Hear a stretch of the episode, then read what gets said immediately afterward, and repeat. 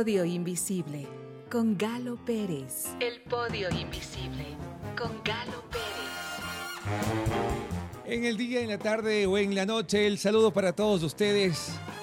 Muchísimas gracias por estar con nosotros en esta entrega, en este episodio, en este capítulo de esta aventura que iniciamos el día de hoy. Yo soy Galo Pérez y te doy la bienvenida a El Podio Invisible. Estamos estrenando este espacio.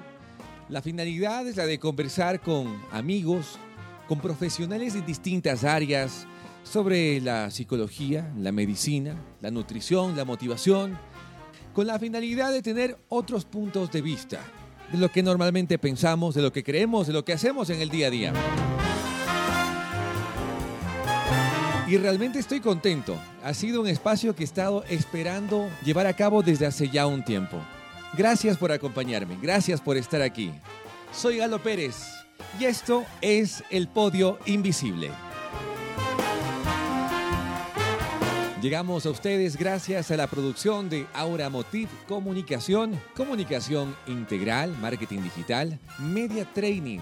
¿Necesitas aprender a hablar mejor en público frente a un micrófono, frente a una cámara? ¿Quieres expresarte bien? Llámalos 0992 51 57 16. Visita su página web www.auramotiv.com. Hoy nos acompaña la directora de Self Revolution, centro terapéutico, ¿no? Que ayuda en muchos ámbitos a sus pacientes desde la psicología. Y hoy tenemos un tema interesantísimo, el niño herido. ¿Han oído ustedes decir cuando tenemos un niño interior que, ¿por qué no lo dejamos salir? Y lo relacionamos automáticamente con que es un niño, que es la parte bondadosa, que es la parte juguetona, que es la parte lúdica que tenemos todos. Pero, pero, hay otro niño. Hay otro niño. Y de ese niño que normalmente está herido y está en el interior de nosotros, vamos a hablar con Gisela Silva González el día de hoy. Y vamos a empezar ya en un momento. El podio invisible con Galo Pérez. El podio invisible.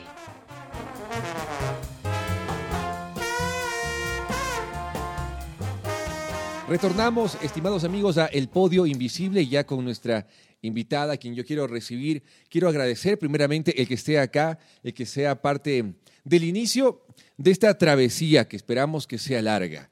Esta travesía larga que es el Podio Invisible, un lugar en el que vamos a conversar de muchos temas y como no temas que muchas veces no se topan o no se topan a profundidad o a veces no se explican de la manera como quisiéramos que se nos explique.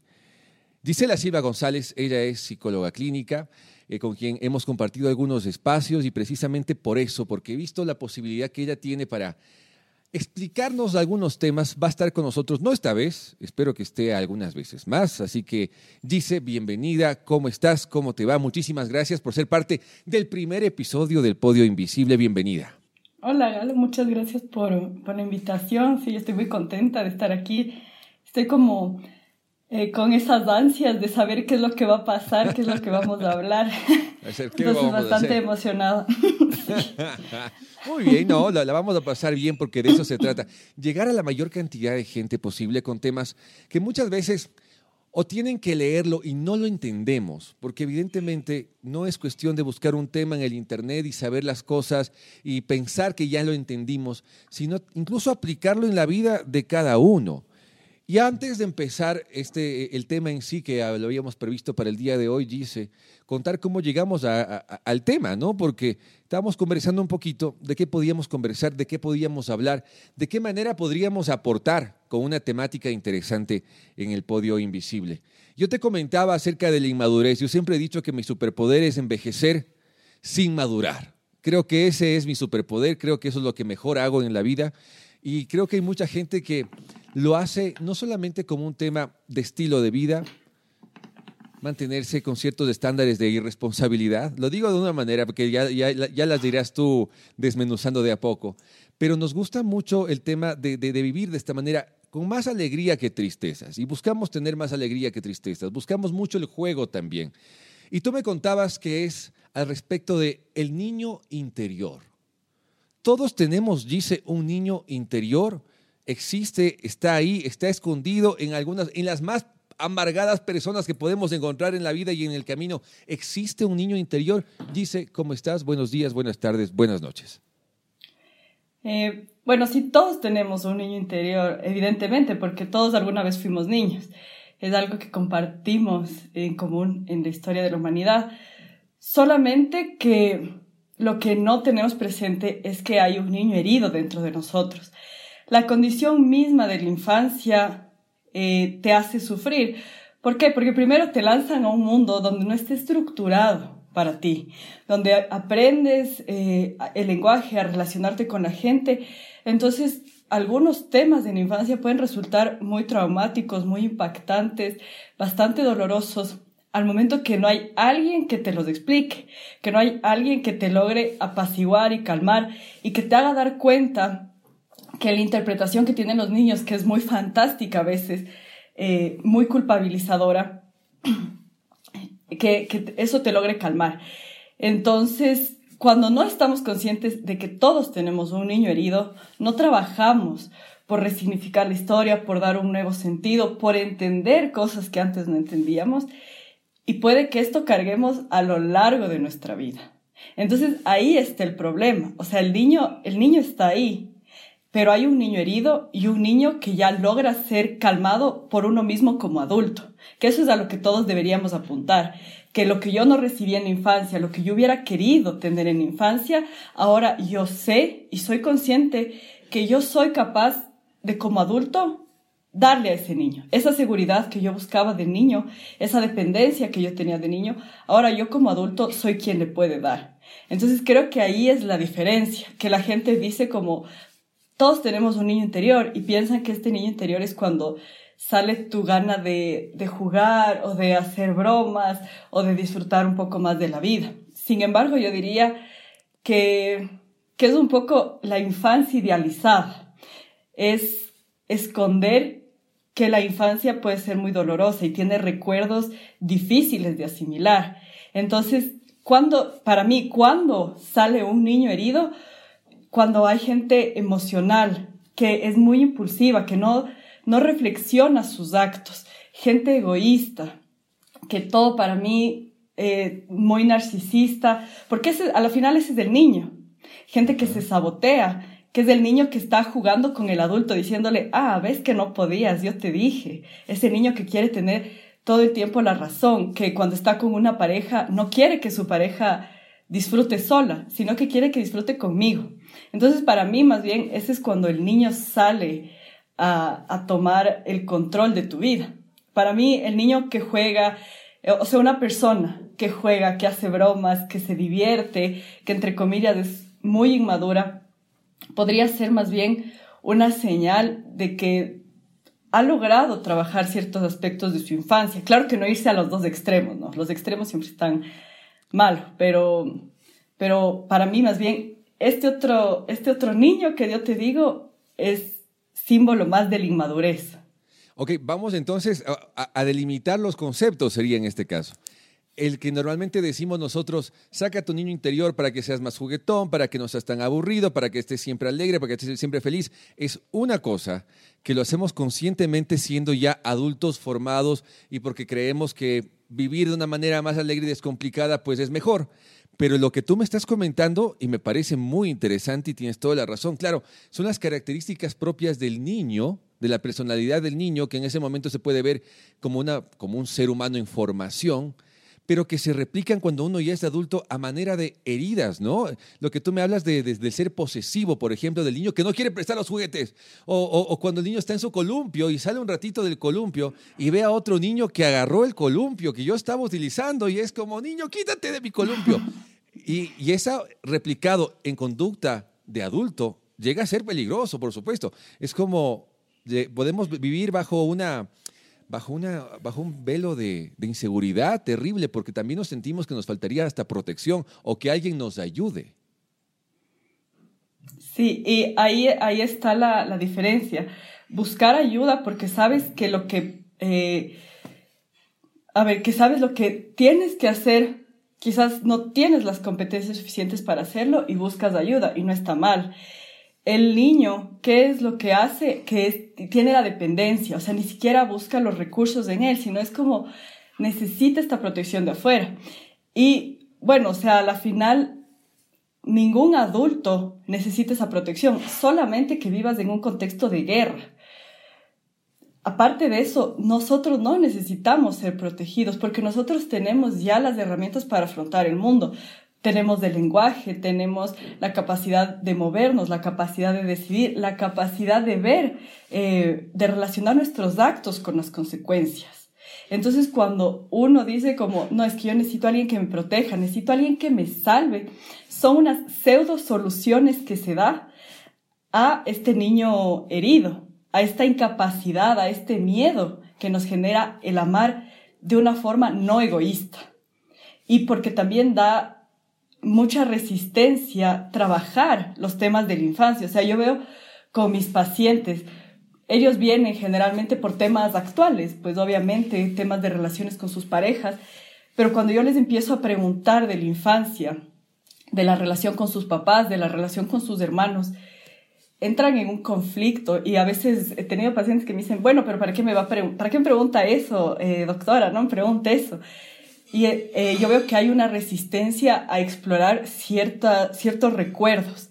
Entonces, cuando uno no explora estos recuerdos, cuando uno no trata de sanar estas heridas, uno lo que trata es de buscar de afuera eh, cositas que, que parchen estos huecos, que parchen estos hoyos. Y ahí es lo que se viene con el decir, yo necesito a una persona para que me complemente, ¿no? Para que me complete, ¿no? Tú ya eres completo. Y desde esa plenitud debes darte cuenta de las cosas que tú no tienes, eh, de tus carencias afectivas, para eso ir a buscar en la otra persona y que te complemente y que puedan construir algo juntos, pero no desde mis carencias pensar que el otro me va a completar. O sea, imagínate la responsabilidad de un padre o de una madre para cuidar a sus hijos.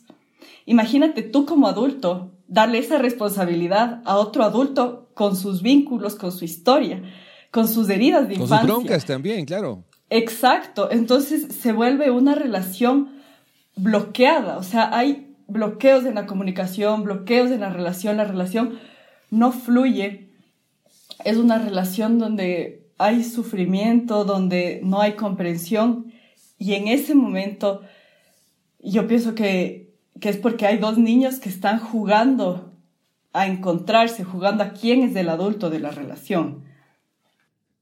Voy a llegar a eso, voy a llegar a esa parte, pero quiero, quiero antes, dice, que podamos entender en qué momento de nuestra vida, en qué momento quizás de nuestra infancia, de nuestra adolescencia o ya en nuestra adultez, en qué momento es cuando empezamos a herir a ese niño.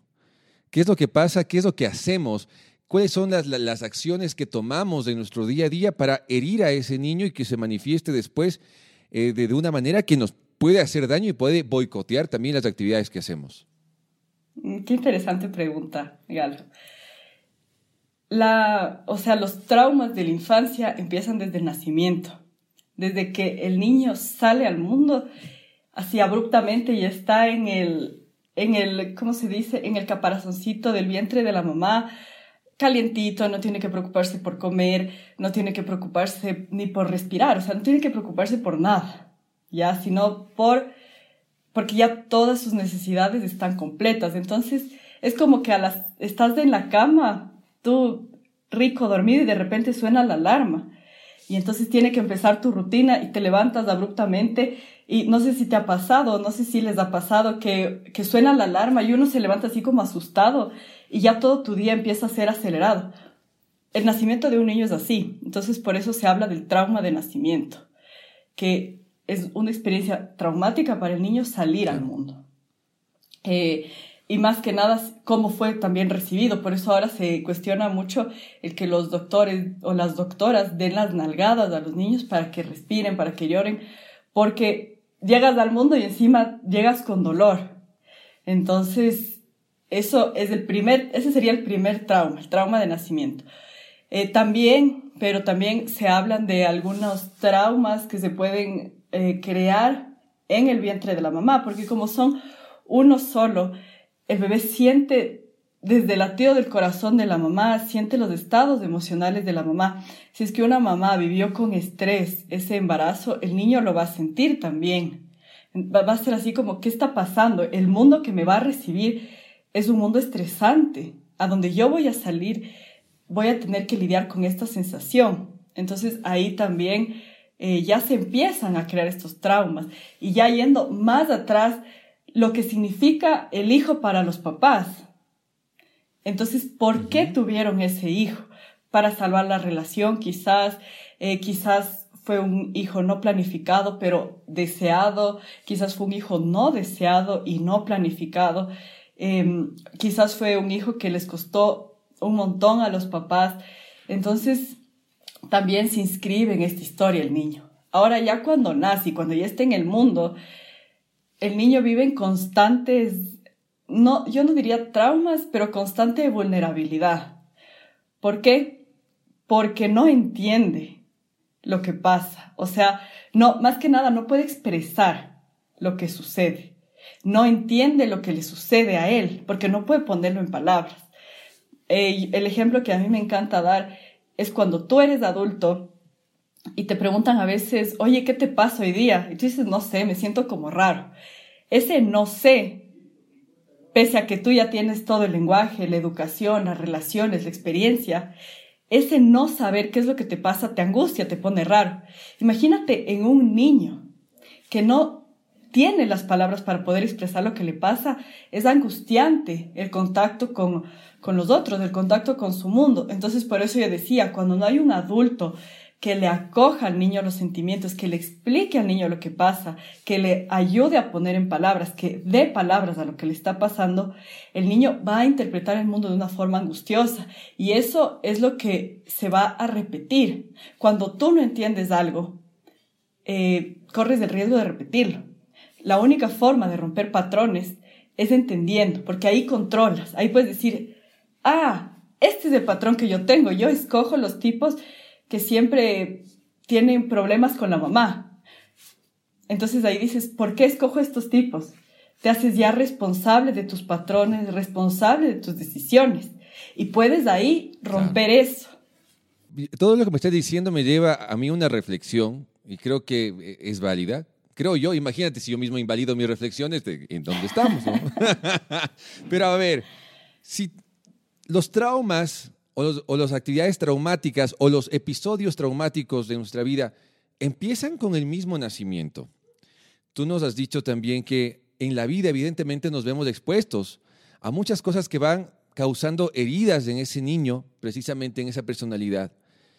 Y no, no podríamos vivir en una burbuja para evitarlas. Lo que quiere decir que el tener un niño herido es normal. Por ende, lo que tenemos que hacer es aprender a manejarlo. O sea, porque si es que estamos evidentemente todos expuestos a épocas, a episodios, a momentos traumáticos, ese niño va a estar herido de una u otra manera. Básicamente eso va a pasar. Entonces lo que tenemos que aprender es solamente a manejarlo y cómo hacemos eso. Bueno, primero, la, primera, el primer paso es aceptar que existe un niño herido, que hay algo que, que yo quiero cambiar que yo no entiendo qué es lo que sucede, que quizás tengo una idea que pasó en algún punto de mi vida, porque hay experiencias que te marcan más que otras, notablemente. Eh, entonces el primer paso es entender eso, que quiero entenderme, que quiero comprender qué es lo que pasa. Y ahí, bueno, se abren una, un abanico de posibilidades para el conocimiento de uno mismo. Como soy psicóloga y este es el spot publicitario, obviamente yo diría hay que ir a terapia para entender justamente ese niño herido, para entender cuál es la herida de infancia que está ahí como molestándonos, de dónde viene ese niño herido, de dónde sale, qué es lo que necesita ese niño herido. Entonces, cuando ya haces el trabajo propio, una de las cosas que, bueno, que claro, este, esto que te estoy diciendo toma algún tiempo, ¿no? Hasta llegar a ese momento en la terapia. Pero ya cuando llegas a ese momento, lograr tú mismo como adulto, em, completar las necesidades de ese niño. Entonces, un o sea, te voy a poner a manera de ejemplo y quizás así puedo explicar de una mejor manera.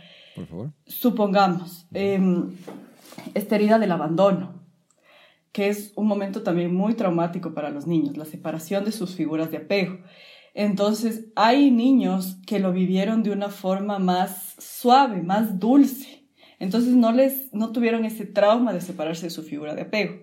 Hay otros niños que no, que cada vez que sus papás se iban, eh, vivían una, entraban en una angustia, entraban en crisis y no podían controlarlo.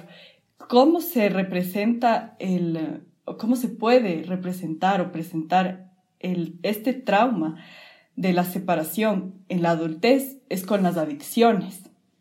Porque cuando eres niño te lanzas en la puerta y les dices a tus papás, no se vayan y pataleas y lloras.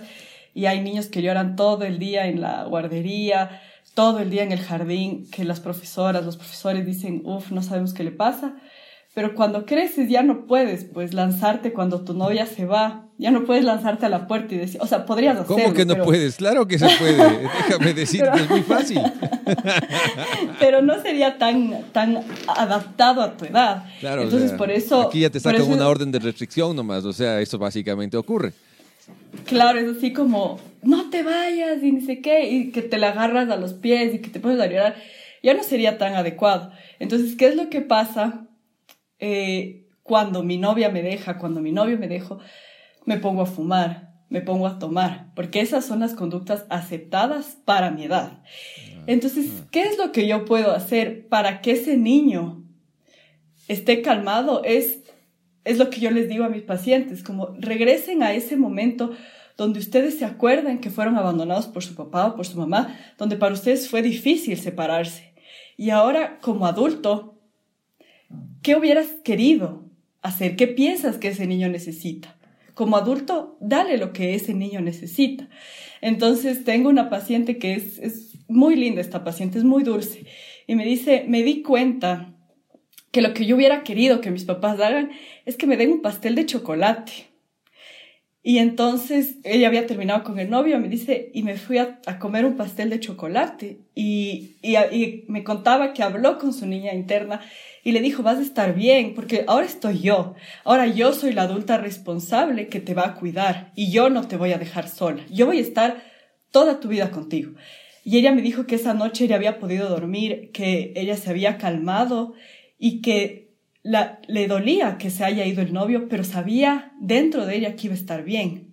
Entonces, desde eso, tú ahora como adulto, con las herramientas que tienes, después de descubrir cuáles son tus herramientas, porque ese es otro punto, eh, regresar y saber que ahora eres tú el adulto que le va a dar lo que necesita ese niño. No otro adulto, sino tú mismo. Absolutamente. Estamos con Gisela Silva González, ella es psicóloga clínica, estamos hablando al respecto del niño interior, pero no de ese niño interior que normalmente le relacionamos con las cosas positivas de la vida, con las cosas alegres, con las cosas bonitas, sino que con aquel niño que muchas veces incluso al no entender que esté ahí nos puede causar inconvenientes. ¿Qué puede pasar cuando dos niños heridos se enamoran? ya en una etapa evidentemente de adultez, pero estas dos personas tienen niños heridos dentro de sí. Eso lo vamos a saber después de este espacio.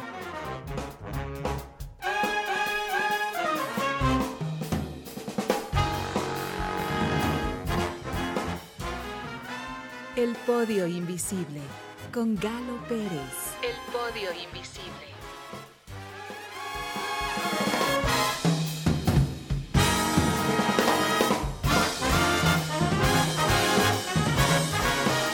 Señoras y señores, retornamos. Esto es el podio invisible. Estamos conversando sobre un tema interesantísimo. ¿Qué es este niño interior? ¿Cómo se manifiesta ese niño herido? Que es muy distinto a lo que normalmente tenemos nosotros en la concepción, en la mente, en la cabeza, sobre lo que significa ser un niño, mantener ese niño despierto. Pero hay otro que hay que controlarlo, que hay que educarlo, que hay que aprender a convivir con él. Y es ese niño que hemos herido con nuestras actitudes, con las cosas que han pasado en el día a día, eh, con efectos y eventos traumáticos que vienen, como nos decía nuestra querida invitada, desde el nacimiento. Gisela Silva González, ella es nuestra psicóloga que va, nuestra digo porque de alguna u otra manera también me has hecho terapia, Gisela, así que te agradezco también por eso. Y creo que estos te espacios... 300 dólares. Y creo que estos espacios son un reflejo de esto, son un reflejo precisamente de que mucha gente tiene ciertas conductas, tiene ciertas acciones, ciertas formas y procederes que no sabe de dónde vienen, que no sabe por qué actúo de esta manera, por qué soy así, por qué tengo este apego, por qué no puedo decidir y decir, bien, hasta aquí llegó una relación, puedo seguir adelante con mi vida, por qué tengo que evitar que las cosas y las personas sigan y continúen su rumbo natural. Y antes de hacer este pequeño espacio, de esta pequeña pausa, nos fuimos con una pregunta. ¿Qué pasa cuando los niños heridos se enamoran? Cuando dos, dos adultos se encuentran, se ven, y ese amor a primera vista que aparece. Pero en el tiempo tú te das cuenta que existen niños heridos en cada personalidad. ¿Qué pasa en ese momento? Dice, ¿cómo te va? ¿Cómo sigues? Sigo bien, bien interesada. Este tema yo podría hablar todo el día. Podemos hacer que esta sea la eh, primera parte y hacer una segunda parte después. Sí, vamos a... Bueno, entonces terminemos ahí a dejar en suspenso. No. Eh, bueno, eh, es muy interesante lo que dices, porque yo pienso que hoy en la modernidad hay muchos niños heridos que se encuentran y bueno, eh, vienen, me doy cuenta de eso porque vienen a terapia. Entonces me dicen así como, bueno, es que me está pasando esto con mi novio, me está pasando esto con mi novia, no logro entenderle a mi novia, no sé qué le pasa. Entonces, lo que puede pasar cuando uno no escucha a su niño herido, porque no es cuestión solamente de controlarle de decirle no salgas, porque eso es una actitud represiva. Tienes que escucharle, dejarle venir, o sea, a ver qué es lo que necesitas, qué es lo que quieres. ¿Quieres atención? ¿Quieres cariño? ¿Quieres, eh, bueno, lo que sea que necesite, cualquiera que sea tu necesidad afectiva, quiero escucharla. Entonces, dejarla venir para entenderla y para poder ahí hacer algo y controlar. Pero ahora si es que se reprime ese niño herido, si es que se le dice como, cállate, ya te escucho después, se repite esto, esto que pasaba en infancia, ¿no? Cuando tus papás te decían, ahorita no me molestes, ahorita no tengo tiempo, no me molestes, se repite. La idea es que tú como adulto te vuelvas el adulto que contenga ese niño, que le des lo que en infancia no tuviste, lo que hubieras querido recibir, pero no lo recibiste. Entonces, esa como primera parte. Ahora, cuando dos niños... Antes de, pasar a la segunda parte, solamente para hacer una pequeña precisión ahí, significaría que el, saber controlar al niño herido que, que, que los llevamos dentro, significa cuando ya nos consideramos y somos capaces de ser un adulto autosuficiente. En ese momento cuando tenemos eh, la capacidad de ser autosuficientes, y no me refiero al tema económico, al tema de, la vida diaria, sino autosuficiente emocional, cuando podemos afrontar los problemas solos y de una manera eh, coherente y sensata, en ese momento podemos decir que hemos controlado al niño herido. Sí, sí. Eh, que, le, que le estás sanando ese niño herido, más que controlarle, sanándole. Hay momentos que hay que controlarle porque, bueno, lo que tú decías al principio de que los niños son juguetones, inventivos, imaginativos y que exploran y que son así como toda esta serie de cualidades positivas. O sea, cuando tú ves a un niño, y esto la gente que trabaja en la primera infancia debe saber muy bien, los niños también prueban los límites, los niños también ven hasta dónde pueden llegar, los niños también eh, tienen estos, estos, estos momentos donde quieren hacer daño. O sea, no hay que idealizar tampoco la infancia, porque empieza, todo empieza desde ahí, desde darte cuenta que hay momentos en que el niño también quiere herirte, quiere sabotearte, quiere probarte. Entonces, hay que empezar desde ahí, que hay que, tener este niño interno elevado, o sea, a flor de piel, no es tampoco tan positivo, porque ahí se puede hacer daño. O sea, ponte a pensar en un niño a veces que le pega a la abuela, o le pega al abuelo, o le pega a otro niño. Eh, cuando tú dejas salir eso de adulto, cuando tú haces daño a la otra persona sin tener control, no es positivo que salga este niño. Es positivo que salga este niño a explorar, a asombrarse del mundo, eh, como que a jugar un poco. Sí, está bien en ciertos momentos, pero tú tienes que darte cuenta cuando este niño está tomando control de tu vida. Y generalmente es cuando eres muy emocional, cuando, cuando dejas que tus emociones guíen tu vida, cuando no, no tienes ese lapso entre la emoción y la acción, que es el pensamiento y la decisión, sino vas de una, de la emoción a la acción. Ahí quiere decir que tu niño está así como subido en el caballo y controlándote ahí sin parar, sin límites. Pero los niños... No, sí, sí, sí. Pero parte del amor también son los límites. Entonces, cuando se encuentran dos niños heridos, se juega mucho con los límites. Eh, hasta dónde tú vas a llegar para amarme. Demuéstrame que me amas, porque eso es lo que necesita el niño, acciones concretas. Los niños son mucho más concretos, justamente. No, no eh, tienen tan instaurada la metáfora. Si es que a un niño le dices, eh, nos vemos en una semana, te va a decir, uff, falta un montón de tiempo. Eh, ya cuando eres más grande dices la próxima semana y tú dices, ok, la próxima semana no hay ningún problema. Incluso a veces dices, uy, qué poquito tiempo, una semana para hacer un trabajo. Eh, entonces, es esta inmediatez del amor, de que el otro te demuestre concretamente y ahorita y como yo quiero. Entonces, cuando dos niños se juntan, dos niños heridos se juntan y juegan a este juego del amor de pareja, es, es como ver a dos niños jugando, donde el uno quiere ser mejor que el otro, donde el uno quiere tener más la razón, empieza la lucha de poderes, empiezan a hacerse daño y a, no hacerse responsables del daño, porque muchas veces los niños eh, cuando hacen daño a alguien no lo admiten, les cuesta a los niños a veces admitir y decir, sí, le hería a alguien, entonces solo se sienten mal y quizás alguien en la relación se muestre más vulnerable para que el otro eh, adulto le proteja, entonces empieza este juego de quién es el vulnerable ahora y de ahora yo estoy vulnerable, entonces tú protégeme a mí y entonces es una relación que no avanza, sino más bien es una relación donde literalmente se vuelve un juego. Es, es como que vieras a dos niños en una guardería con una pelotita y que después de repente se pelean otra vez y después otra vez les ves jugando juntos, pero que no pasa las cosas por el lenguaje, por la palabra, donde yo no logro decir, oye, yo en una pareja necesito tales cosas. Estas son las cosas que yo quiero con una pareja. Estos son mis objetivos que yo necesito con una pareja. Yo necesito libertad. Eh, en el tema de, de los niños heridos casi no hay libertad hay, está más latente, más pendiente, más vivo esta necesidad afectiva, desde la carencia, desde la dependencia, no desde el querer compartir y construir, sino del todo quiero yo, todo deben a mí.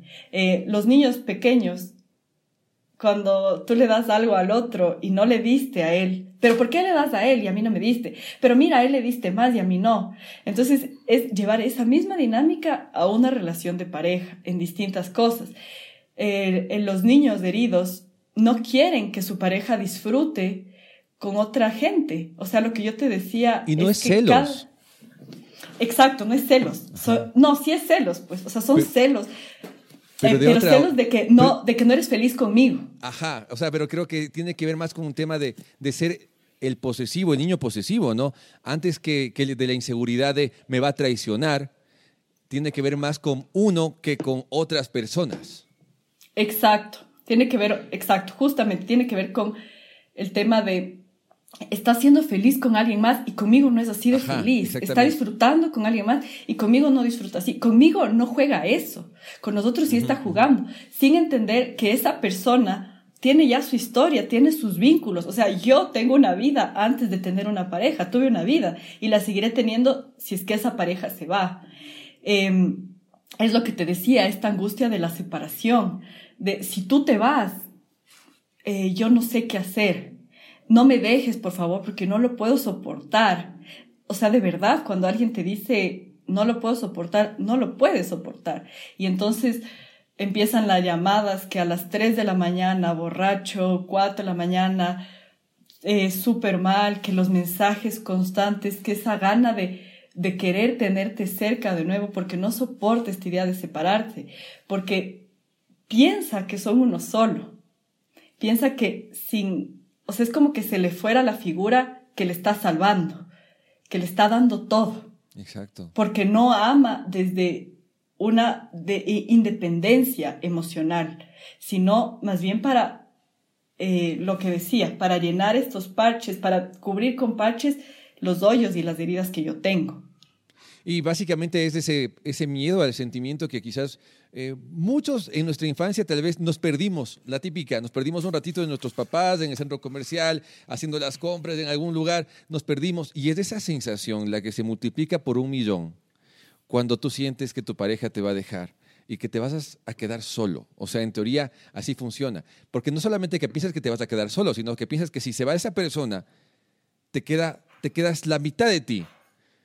¿Ah? Porque no, no es que fuiste un individuo completo con otra persona teniendo una relación sentimental sana, sino que a lo que tú comentabas, y está haciendo una especie de, de, resumen, a sentir que alguien tiene que venir a completarme, significa que yo no soy un ser completo, y si es que esa persona se va, a mí me deja como un ser incompleto y aparte triste.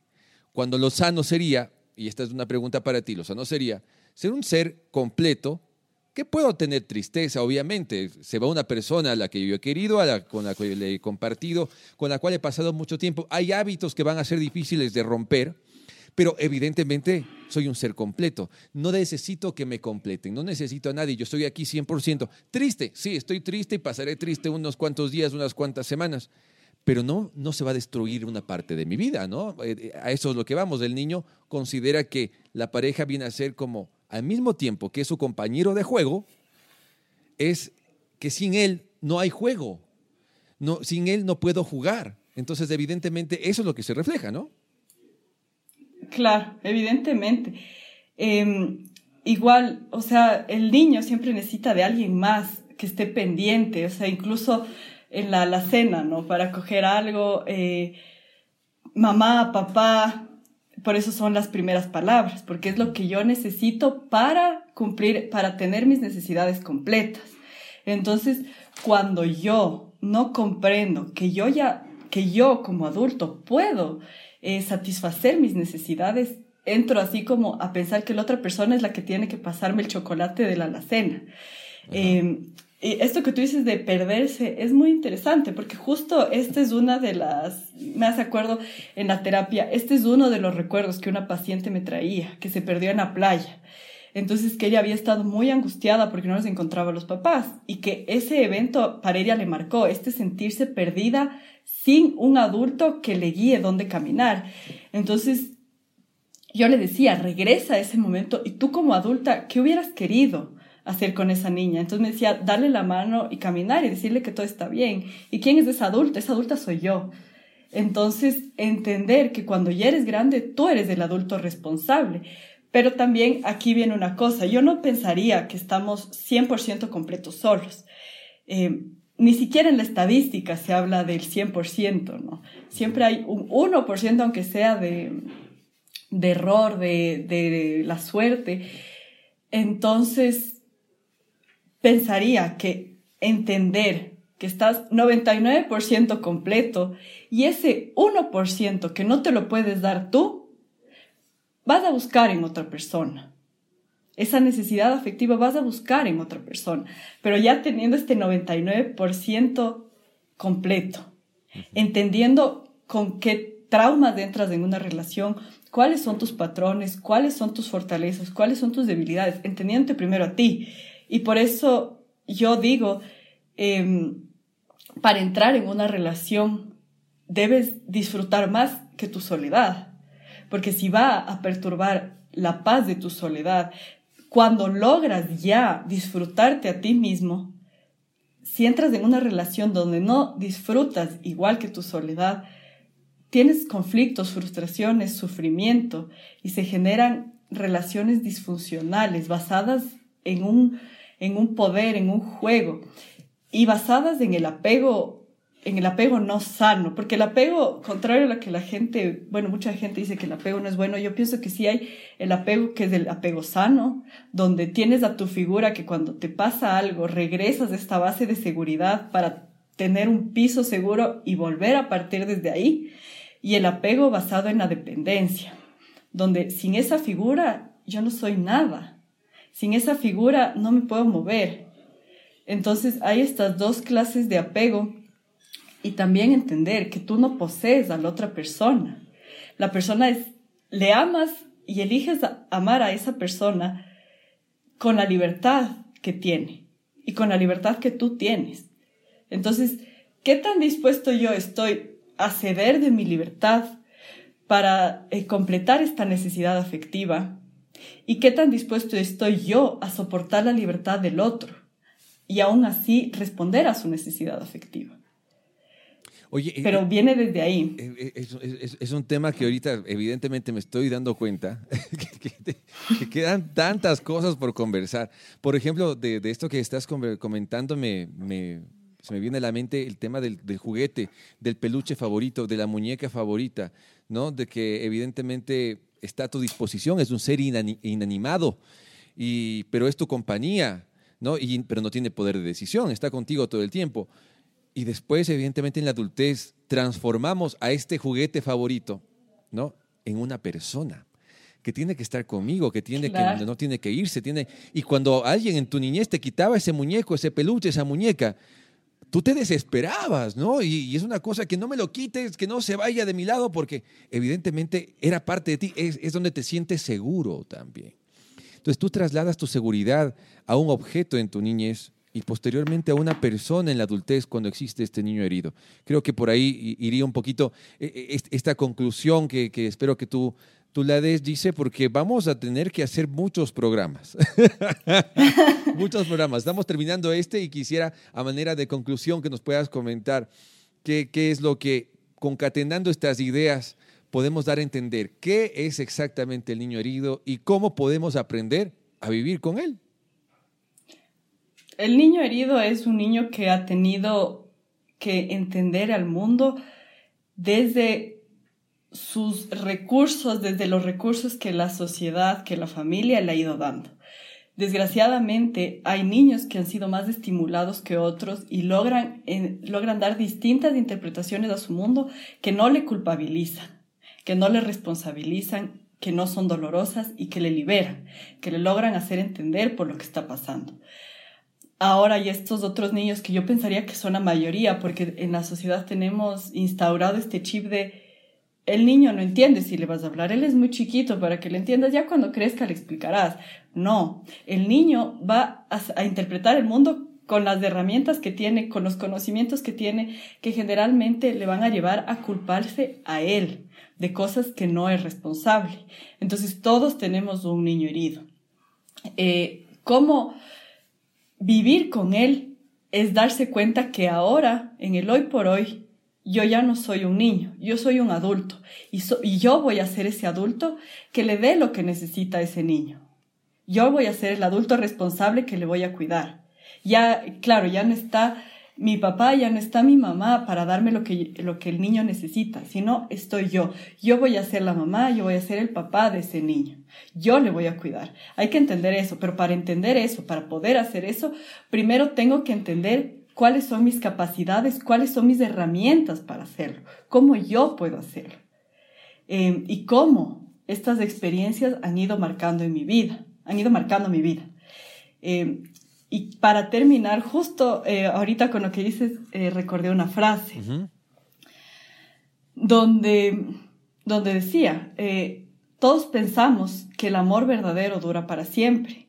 Y quizás yo no conozco a nadie de verdad donde eh, su amor haya durado para siempre, pero escuché alguna vez de alguien que esto pasó.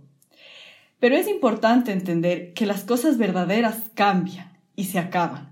Las cosas de plástico duran para siempre. Si yo quiero una flor, que una flor dure para siempre, tiene que ser de plástico. Las flores verdaderas se marchitan y se mueren y cambian como todo lo que es vivo en este lado del universo. Ay, qué, dura frase, ¿no? Oh, por Dios, me ha llegado el alma y el corazón. y es verdad, es verdad. Y es como cuando nosotros debemos entender precisamente que las personas no son de plástico, que las personas tienen decisiones también, que las personas internamente tienen sus broncas, tienen sus líos, tienen su desarrollo, tienen su personalidad. Fueron creciendo con diferentes golpes en la vida y con diferentes alegrías también. Como tú decías, con una vida anterior, con una vida durante y que después seguirán viviendo y que en esta transformación lo bonito sería que podamos acompañar a la persona que amamos permanentemente, acompañar, al lado, caminando juntos, separados con una distancia, pero unidos de otra manera. No, no, no, no, es una pierna más, no es, no, es adicional a nosotros, no es algo que, si se va nos morimos. Y creo que eso es lo que tenemos que entender bien. Dice, muchísimas gracias. Gracias a muy interesante. Eh y muchísimas gracias por este espacio. Y vamos a tener, eh, te voy a tener, te voy a comprometer de una vez porque evidentemente hay muchos temas. Solamente de este tema yo ya tengo cuatro más en la cabeza que están sonando así como que quisiera eh, hacer este mismo rato. Así que te voy a tener más seguido. Ella ha sido Gisela Silva González, psicóloga clínica. ¿Dónde te encuentro? ¿De qué manera podemos llegar a ti? Tú estás acá en Quito, estamos en Ecuador, pero evidentemente ahora la tecnología nos permite llegar a todo el mundo. Bueno, sí, ahorita estoy eh, trabajando con lo que son las terapias online. Y también estoy dando conferencias online de asesorías en salud mental a las empresas, que es bastante importante. Y también trabajo eh, con este tema de los niños, del niño herido en, en la gente es como son mis especialidades. Eh, ¿Dónde me encuentran? Bueno, ahora estoy lanzando justamente un centro terapéutico que se llama Self Revolution y pueden seguir ahí, seguirle ahí en el Instagram. Es bastante interesante. Si es que no, me pueden encontrar en el LinkedIn como Gisela Silva González. Y si no, mi número que les voy a dar es el 09 58 64 59 46 para cualquier cosa estoy disponible y también me, he especializado justamente en la relación entre los padres y los hijos. Soy asistente de relación entre, entre los dos para entender, para que se puedan entender y prevenir los problemas de la primera infancia y los problemas de la parentalidad. Y también he dado algunas conferencias de eso. Interesante. Mira cuántos temas vamos a poder conversar porque este espacio, este espacio lo vamos a, hacer que dure en el tiempo, definitivamente. Así que muchísimas gracias. Dice, ha sido Gisela Silva González, psicóloga clínica, realmente que tiene, tiene tantos temas, tiene tantas posibilidades de compartir con nosotros y lo va a hacer, va a seguir compartiendo con nosotros acá en el podio invisible. Muchísimas gracias. Dice, ya regresamos en un ratito más.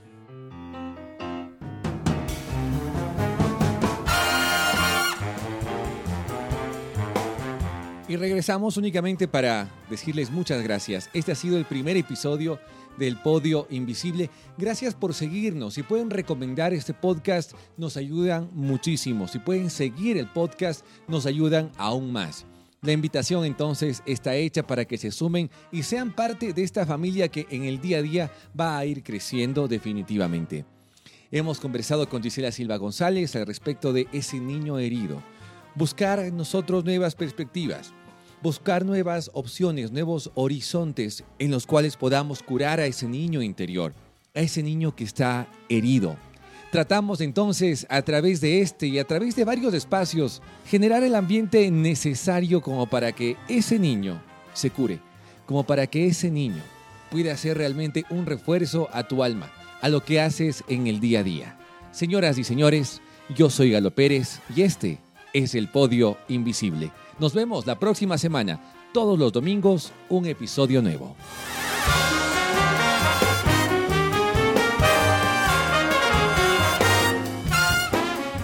El Podio Invisible con Galo Pérez. El Podio Invisible.